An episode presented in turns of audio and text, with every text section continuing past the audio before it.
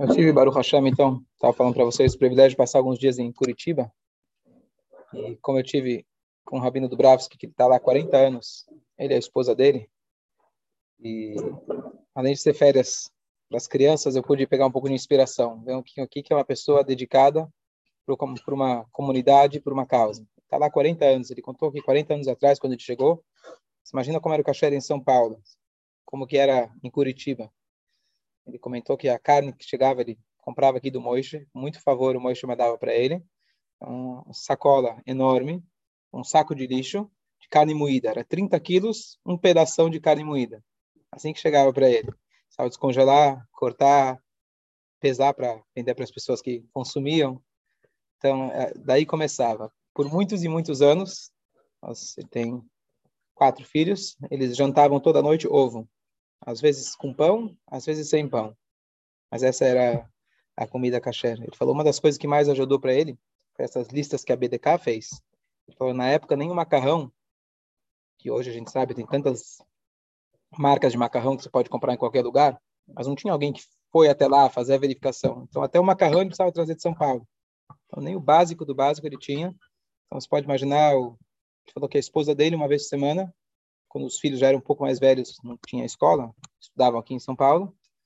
E aí o, a mãe vinha é, trazer eles na quinta-feira à noite, viajava a noite inteira na estrada famosa.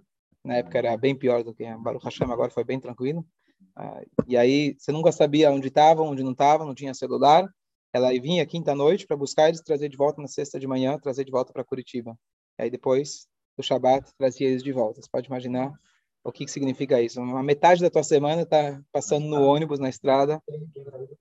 A mãe, a esposa do Rabino Fitch, para trazer os filhos para estudar, eles estudarem Torá, para poderem ter uma escola judaica, poderem passar a semana aqui. Você pode imaginar o que, que significa. E aí hoje, Baruch Hashem, depois de muitos anos, já tem os dois genros, que, as filhas casadas que estão lá com eles, ajudando. E aí ele, um trabalho muito bonito. A última vez que eu estive lá foi com a Estivá, mais de 20 anos. É, a sinagoga está bem bonita, eles têm uma mikve há muitos anos. É, tinha uma escolinha muito, até razoavelmente grande. Eu perguntei o que aconteceu. E olha, olha que bonito. Então, só para explicar o que ele disse, ele falou, eu me lembrei da passagem, uma vez perguntei para alguém, falei, o Benei Akiva, como está o Benei Akiva? Aqui em São Paulo. Ele falou, tá, a sinagoga está fraca. Falei, poxa, né? Que pena. Falou, que pena não, é bom sinal. Se Benei Akiva está cheio de gente, quer dizer que eles não fizeram um bom trabalho. O Bnei Akiva tem que mandar as pessoas para Israel. Se a pessoa, se a sinagoga aqui está cheia, quer dizer que fez um mau trabalho. Mas que alguém me comentou ficou na cabeça. E eu perguntei, o que aconteceu? Ele falou, todo mundo que começa a aprender Torá, mitzvot, eu encorajo eles a irem ou para São Paulo ou para Israel, algum lugar que eles possam ter mais Torá, mitzvot. Ele falou, se eu guardasse todo mundo aqui para mim, hoje eu teria uma comunidade é, né, florida, judeus, religiosos, café, talvez restaurante. Ele falou que só em Israel eles têm 60 famílias que fizeram chuva com eles. Só em Israel. Tirando São Paulo, ele começou a falar de São Paulo, famílias e famílias que vocês conhecem aqui. Entrar agora nos nomes. A gente conhece pessoas conhecidas aqui na comunidade, todo, todos esses começaram lá com eles literalmente do, do zero. E ele fez questão de pensar neles, não pensar na comunidade dele, no crescimento dele. E ele vai mandando as pessoas embora e ele continua lá firme e forte. Se mais alguém se aproxima e ele encoraja ainda a pessoa para ir embora. Então é uma coisa muito realmente dedicada à causa, não pensando no, no, no bem-estar dele. É realmente um trabalho difícil. Né? Tem poucas pessoas que comem caché. A escola deles, na verdade, é só os netos. Tem uma outra criança e quem fica um pouco mais próximo, eles eles despacham. Então achei uma coisa muito muito altruísta. Não entendi. Quem, quem faz chuva, ele fala que não é ambiente para você. Você precisa ter um lugar que você vai ter mais café, um lugar que você vai ter mais escola e educação para as crianças, principalmente. Ele incentiva as pessoas para eles crescerem, não pensando no crescimento da comunidade deles. Isso eu achei uma coisa fora de série. Ele contou vários episódios, né, ao longo dos anos, como ele viu as brachot de Hashem, mas um deles ele conta que ele saía da, da, da casa dele andar até a lugar onde era a sinagoga, acho que era uma casinha bem pequena. E toda vez no, no caminho dele, ele passava na frente de uma, chama assim, casa de idolatria, e tinha lá o pastor na porta. Acho que o pastor estava procurando minhar, não sei, ficava na porta esperando a turma. E aí esse pastor, ele cumprimentava, mas ele estava indo para a sinagoga, não estava agora a fim de bater papo. E o cara tentava sempre puxar um papo, né? Tem um rabino, um peixe grande, tentava puxar, e ele com paciência, mas ele falou honestamente, às vezes eu atravessava a rua porque não estava afim de ir para a sinagoga, não estava afim de bater papo. Assim foi por muitos anos. E o Rebbe, por muitos anos, ele incentivou que nas, nas, na festa de Hanukkah, não só você acender a menorá dentro de casa, mas você fazer isso de forma mais pública possível. E fazer de forma dentro do possível, junto com a prefeitura, com o governo, com, de forma que todo mundo possa realmente ver o milagre, é, o milagre de Hanukkah, fazer aquelas Hanukkiot grandes, acendimento. E aí ele conseguiu, primeiro que teve lá um prefeito muito famoso, o Jaime Lerner, né, que foi um é, governador, depois virou governador, né, urbanista, que realmente se transformou na época. Curitiba era a terceira maior cidade do mundo. Hoje já mudou bastante. Mas, assim, é exemplar, assim, a maneira, a cidade, a organização. Mas ele não foi, não foi através dele, justo naquele ano não, não, não foi através dele. Foi depois ele já tinha saído, foi através de um governador, era um, um prefeito na época Goi, e ele conversou com ele, explicou o milagre de Hanukkah, o milagre universal, tarará, a luz versus as trevas, a, a, a vitória da luz. Tarará, explicou para ele, falou, olha, tá bom, ok. De minha parte está ok, mas quem decide isso não sou eu. Quem decide isso é o secretário do meio ambiente. Ok, tá bom. Então, marcou a reunião com o secretário do meio ambiente. Ele chegou lá, entrou na sala. Quem era? O fulano de tal. Rabino, o que você quiser, claro, com o maior prazer ele falou que ele é uma das poucas cidades no mundo que até hoje a Hanukkah se tornou, Hanukkah se tornou uma, uma festividade que a própria prefeitura organiza. Eles guardam a Hanukkah, eles acendem, eles se ocupam de toda a instalação das coisas e até hoje é uma, uma festividade que eles juntam uma vez, uma das noites de Hanukkah, juntam 200, 300 pessoas em Curitiba. Aqui seria equivalente a quantos mil? Né? Se a gente for pegar proporcional a dificuldade que tem lá e, e, e, né, a, a, a, como chama? Inter, como chama? Intermerit, como fala? Que? Sim, sim. É, mas você sabe que com o tempo, né, as coisas não, não é fácil você florescer como se você tem, não, não tendo kasher, não tendo Shabbat, não tendo... Com o tempo as coisas vão se perdendo.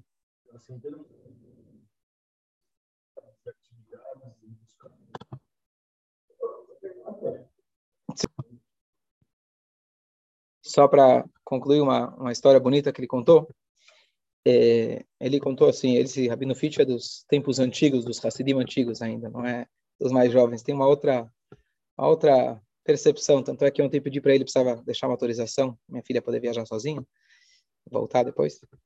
Aí eu falei, posso usar o computador para imprimir alguma coisa? Computador, não, não entendo essas coisas, não, não entendo essas coisas. Eu, o celular consigo me virar.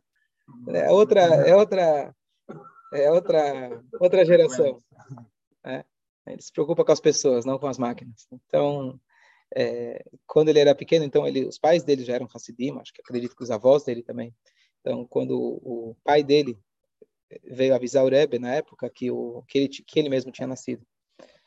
E na época se poderia bater na porta simplesmente do Rebbe, sem marcar, sem agendar, e entrava. Então, ele bateu na porta, entrou e ele comentou com o Rebbe, olha, tive um filho. E o Rebbe, de maneira geral, nunca é, comentava sobre alguém que perguntava que nome que eu dou para o meu filho, para minha filha. Isso aqui é uma profecia exclusiva dos pais. Isso aqui não, não vou me... Era muito, muito raro. Se alguém perguntava, o Rebbe fala, isso aqui é exclusivo dos pais. Mas aí ele comentou com o Rebbe, e o Rebbe falou, aí o Rebbe falou, imagina que você vai dar o nome o que, você acha de dar o nome Yosef Yitzchok, que era o nome do Rebbe anterior, que não fazia, na época, não muitos anos antes tinha se elevado? Ele falou, claro, o pai dele, né? Ele falou, não, pergunta para a esposa primeiro, vê se está tudo certo, vê se ela concorda. Aí ele voltou para casa, claro, depois uma sugestão tão direta assim do Rebbe, claro. Uhum. Ele voltou e aceitou. E o apelido do Rabino Fitche, na verdade, é Yosef Yitzhak. Yitzhak em Yiddish fica Itche, e o Fei, a última letra do primeiro nome, se junta com o, apelido e daí que vira Fitch. Eu não sabia, era um, o nome de Sevitzhak. Então ele recebeu o nome do Rebbe anterior. Tá bom. Aí ele me comentou que quando ele estava na, na Shlichut, ele não é uma pessoa que muito, ele, como ele disse, de, de, arrecadar, ele não gosta assim, ele é uma pessoa mais tímida, mas faz parte do, do trabalho dele. E teve momentos muito difíceis, pode imaginar, na comunidade pequena. E chegou um momento que estava realmente muito, muito difícil para ele. E ele vive com simplicidade, não é a pessoa. Assim, tava para os gastos mínimos estava muito difícil. E aí uma noite ele teve um sonho. E no sonho dele ele diz que apareceu para ele o Rebbe, o Rebbe anterior ao lado dele, e ainda apareceu o quinto Rebbe, o Rebbe Rashab, que era o pai do Rebbe anterior. Eu falei, poxa, você foi longe. É, o cara foi, ele nem conheceu, mas das fotos, né, dos desenhos, das fotos. Aí ele contou, olha que bonito. Aí ele contou que o Rebbe Rashab, então, o quinto Rebbe entrou e perguntou quem é ele, quem é esse, me referindo ao, ao Rabino. Aí o Rebbe anterior, ele falou, como assim? Leva o meu nome.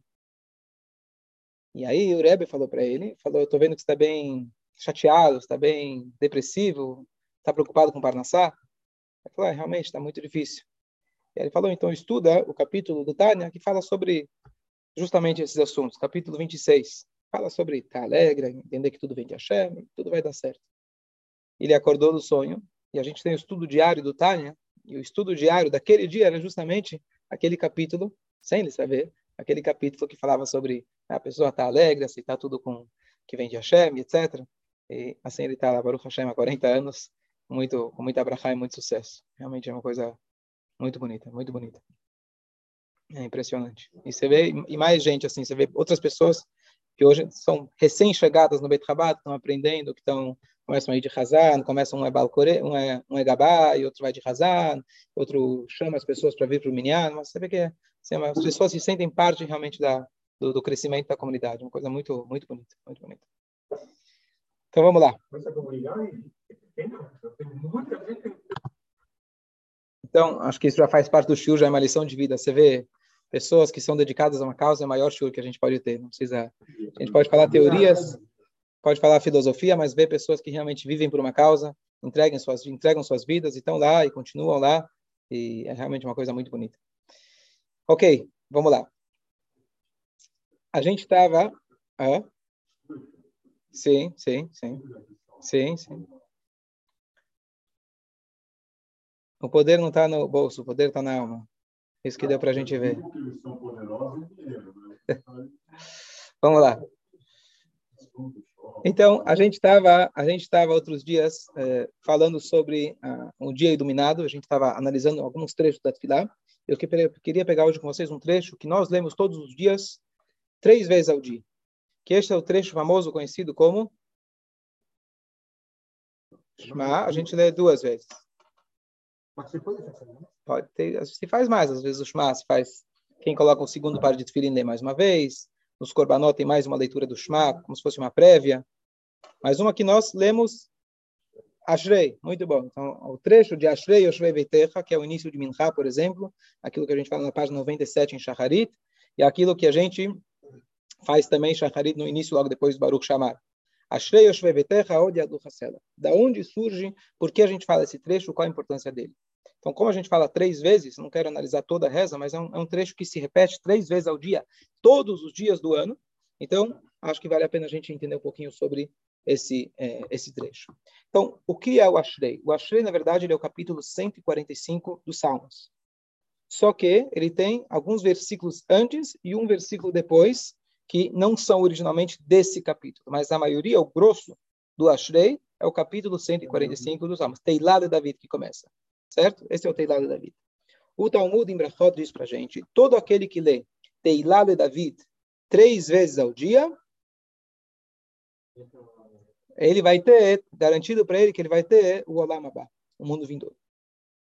Então, por isso, os sábios estabeleceram de tal forma que a gente vai ter ele já dentro da, do Sidur, inevitavelmente, já a gente vai falar ele três vezes ao dia. Mesmo Shabbat, Yom Tov, Yom Kippur, sempre vai acabar falando três vezes ao dia o Ashrei. E dessa forma você garante que tem Olam Abba. Tá bom. Olam Abba é uma coisa, uma promessa boa. Né? Uma promessa boa. Por que você não diz todo aquele que... Qualquer outra mitzvah. E aqui não é nenhuma mitzvah, não é uma obrigação da Torá, nem, nem rabínica. O que, que tem de especial nesse trecho? Você fala, olha, se você lê ele todos os dias, você vai, você vai, é, você vai ter o Lamabá. Então, a Gemara pergunta isso, e a Gemara fala que se você disser que ele tem a ordem alfabética, que existe, na verdade, vários poemas dentro da Tfilá. Dentro desses poemas, uma das formas poéticas que o rei Davi colocou, ou mesmo outros trechos que a gente tem no Sidur, que foram compilados depois, na Selichot, por exemplo, eles seguem uma ordem alfabética, ou do Aleph até o Taf, ou do Taf para o Aleph, ou você tem aquilo que chama Atbash, o Aleph com Taf, o Beit com o, rei, o Beit com, é, com o Shin, o Gimel com o Reish, pega a primeira com a última, e são formas poéticas de louvar Hashem. A gente sabe que as 22 letras do alfabeto não são aleatórias, elas são super sagradas com a qual Hashem criou o mundo. Então, você seguir uma, uma ordem alfabética dentro dessa poesia, poesia é modo de dizer, né? não é uma poesia inventada. Estamos falando aqui realmente uma, uma reza, um louvor para Hashem. Então, isso tem um, uma, uma força maior. Então, é, ainda temos outros trechos, pergunta Guimarães. Existe aquele trecho, um outro capítulo dos Salmos, que ele é o Rodo da Hashem Kitov Kiladam Hasdo. Esse capítulo de Salmos, ele se louva Hashem vinte e tantas vezes. Que é, tá, eu não lembro o capítulo 120, alguma coisa. Quatro, talvez? Pode conferir depois. Esse 136. Qual é a Hersh? Obrigado. Ó, oh, esse é o homem. Esse é o homem. E você louva Hashem, Rodul Hashem Kitov Kilam Hasdo, Rodul, Rodul Kel Hashemayim Kilam Hasdo. E assim você vai louvando Hashem várias vezes. Mas lá não tem ordem alfabética. O Ashrei, ele tem a ordem alfabética e ele é cheio, ele é preenchido de louvores a Deus. Essa é a explicação do Talmud. Então ele segue a ordem alfabética e ele louva a Deus o tempo todo, diferente de outros salmos. E por isso quem diz esse trecho, ele é merecedor do Olam Abba. Deu para entender? Mais ou menos. Justifica? Você acredita? Tá bom. Então você vai, você vai cumprir. Então vamos tentar entender de forma um pouco mais aprofundada o que, que tem a ver o que é o Olamabá é porque quando a pessoa lê esse trecho, ele realmente está, ele tem o Olamabá.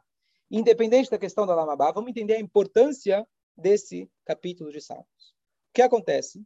Toda a primeira parte da Tfilá, primeira parte, vamos colocar, do Baruch Sheamar, que é a primeira brachá que tem na Tfilá, até o Ishtabar, depois do Ishtabar, isso se chama Psukei Dezimra, versículos de louvores.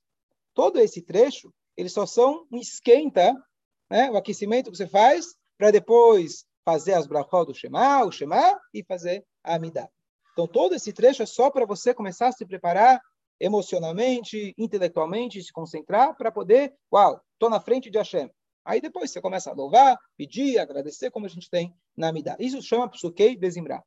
De todo o Psukei Dezimra, o trecho mais importante é o Ashrei.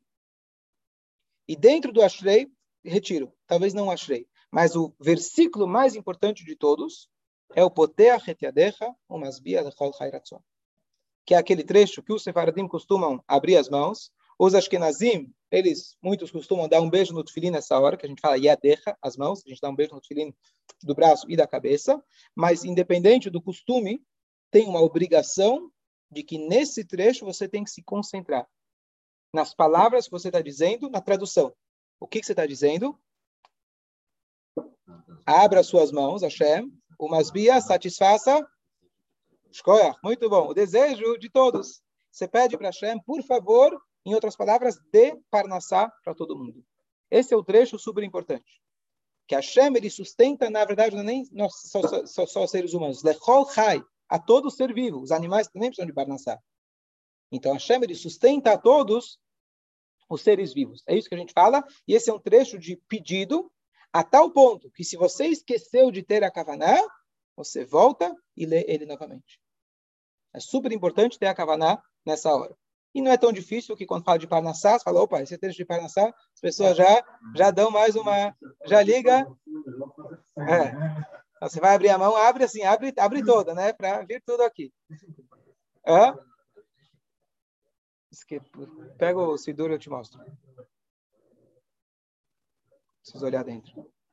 Ah, é, é. Pega, pega, pega o Sidur e eu mostro.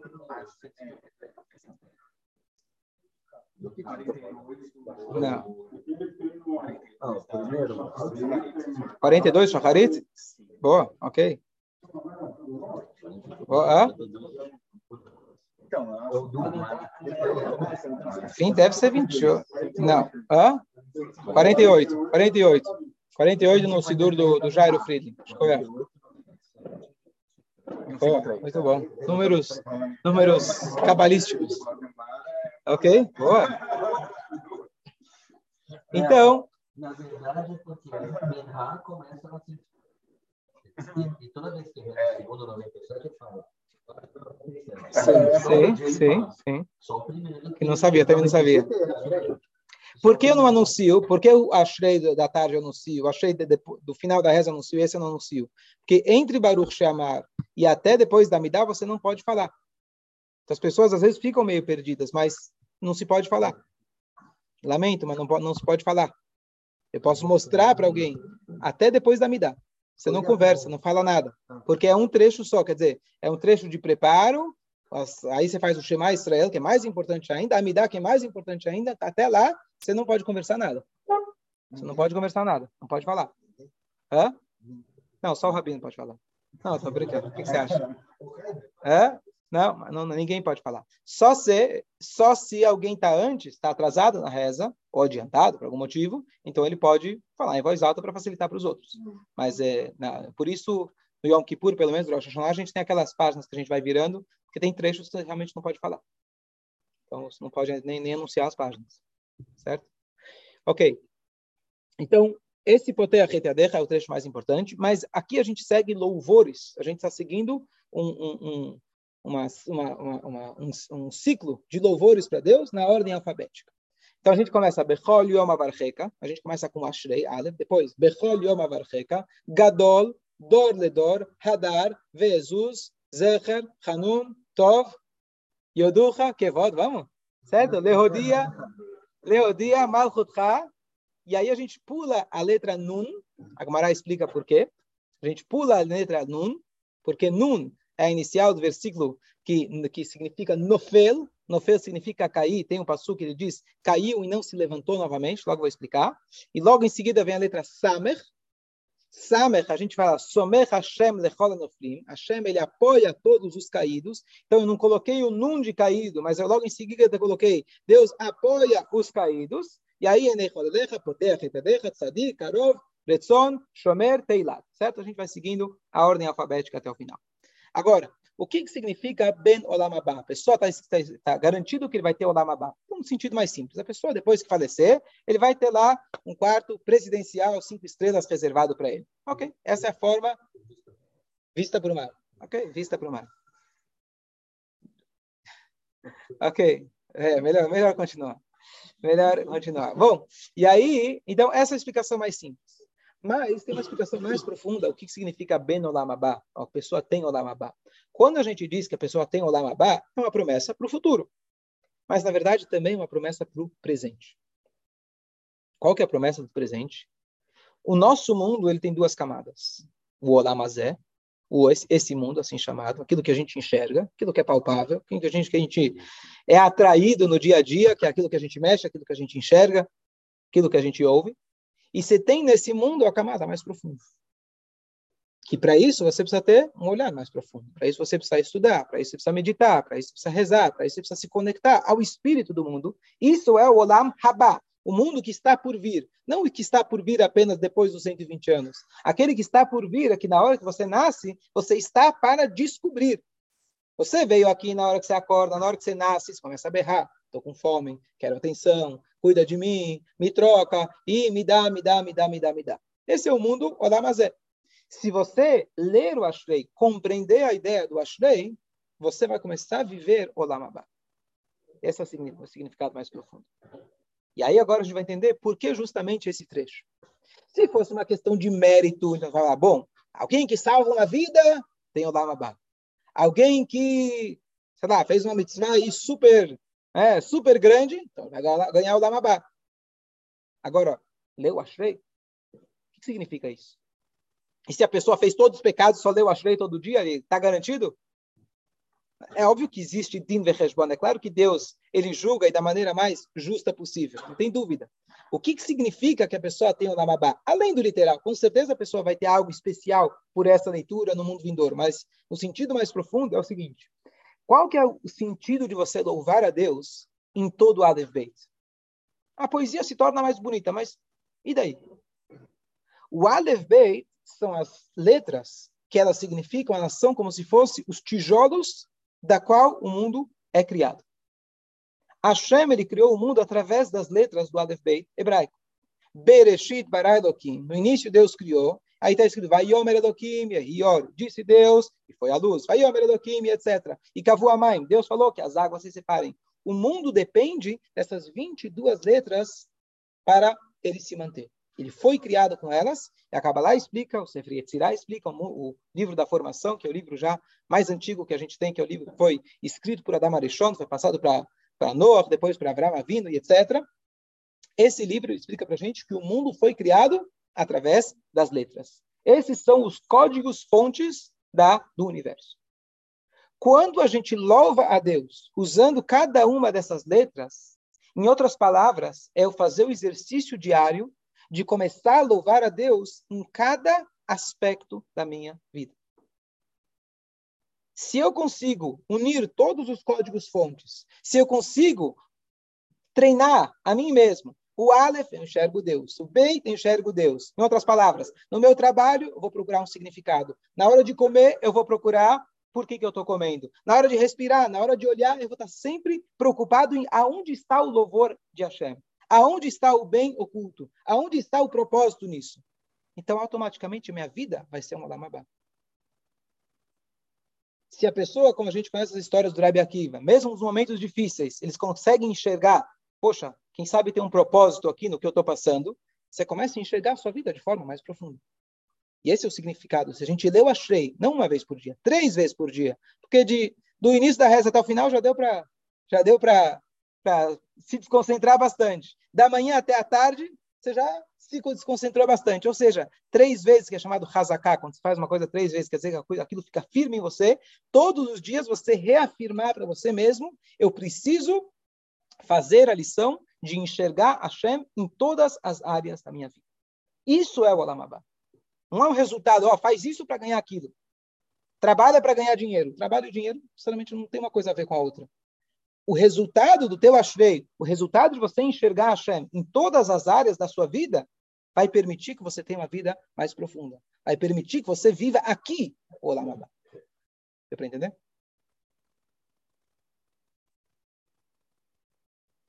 Zé? Pode? Vamos.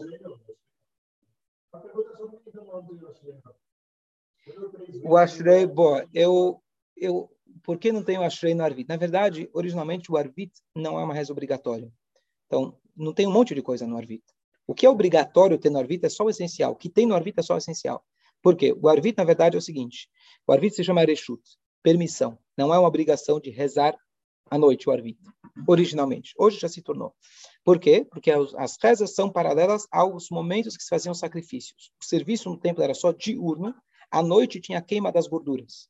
Então, os sábios falaram, bom, tem o, tem o korban da manhã, shahari, tem o korban da tarde, minha. À noite não tem korban. Mas tem a queima. Então, vamos também rezar para Hashem à noite. E fizeram a midá, que a gente faz à noite também. Mas ele originalmente chamava Reshut, era permissão, não era obrigação. Por isso, inclusive, no Arvit, outro exemplo, não tem a repetição da midá. A repetição da midá, na verdade, é para quem? Tinha pessoas que não sabiam rezar, não tinha sidur sequer para a pessoa poder ler transliterado, nem no hebraico você tinha, estou falando nos primeiros mil anos de reza, não tinha. E aí, então, se repetia a midá para que todo mundo respondesse amém, todo mundo pudesse fazer a mitzvah. Já que Arvit nem obrigação era, então não precisa, tá, não precisa fazer a repetição. O que mais você tem no Arvit? O Shema. A mitzvah do Shema é uma mitzvah independente do Arvit, mas colocaram ela ao lado. Tem uma mitzvah, todos os dias a gente lê Shema de manhã, Shema à noite. E aí, já que vai ler o Shema, tem as brachot anteriores e posteriores. Esse é o arbítrio. E aí tem uma lenda que foi acrescentada depois, Kadish, Baruchu, etc. Mas tudo, entre aspas, são extras. O miolo do arbítrio é só me dar. Der me dar em silêncio, esse, esse, esse é o arbítrio. Então, por isso, quer dizer, então, não tem o Ashrei, não tem mais um monte de coisas dentro da, dentro da, da atividade arbítrio. Então, quando a gente fala de rezar, teoricamente seria dentro da reza diurna. Talvez tenham explicações mais profundas, porque não de noite, é, de maneira geral, Teilim a gente não lê à noite, mas isso é pela Kabbalah, depois do pôr do sol a gente não lê Teilim. É, a noite é um momento de mais severidade e Teilim é um momento mais, mais ligado com está querendo despertar a misericórdia divina, essa ideia do Teilim, louvor. Então, a noite é mais um momento de Givurah, momento de Givurah, momento de severidade. Luz é Chesed, bondade, lado direito, a noite é comparado com, com, com Givurah. Então, Gvurá não é maldade. Severidade quer dizer uma coisa mais, Deus nos livre, né? Deus é, Deus é bem. Mas é um momento de mais Gvurá, de mais dinim, julgamento. Então, nesses momentos, não é um momento apropriado de certos estudos ou certas ou certos eh, trechos da reza. Um deles é o Teilim. Então, só o Teilim a gente só fala é, depois da meia-noite, que já passou esse momento, já é o início agora já da, entre aspas, a, a vinda da manhã e, e ao, até, até o pôr do sol. Fala, Hersh. Na linguagem aláhica, se chama que o arvit se chama reshut, é uma permissão mas na linguagem prática, o arvit já se tornou uma obrigação tanto quanto a resto da manhã, da tarde, assim, não tem mais essa... Se tornou, né, uma vez que já foi aceito, sabe, estipularam isso, se tornou uma obrigação. Originalmente, era chamado de uma permissão, mas hoje a pessoa vai falar, ah, então o Rabino falou que arvit é, é, é, mais fraco aí, eu posso dar uma, dar uma pulada. Se for não, jeito nenhum, não tem menos importância. É, originalmente, só para a gente entender a história de como foi estipulado o arbit, mas assim, na, na, na, na, no cumprimento prático, a gente deve rezar o arbit tanto quanto o shacharit, o minchai, etc. Ok? Bom dia a todos. Bom dia, Bom dia a todos.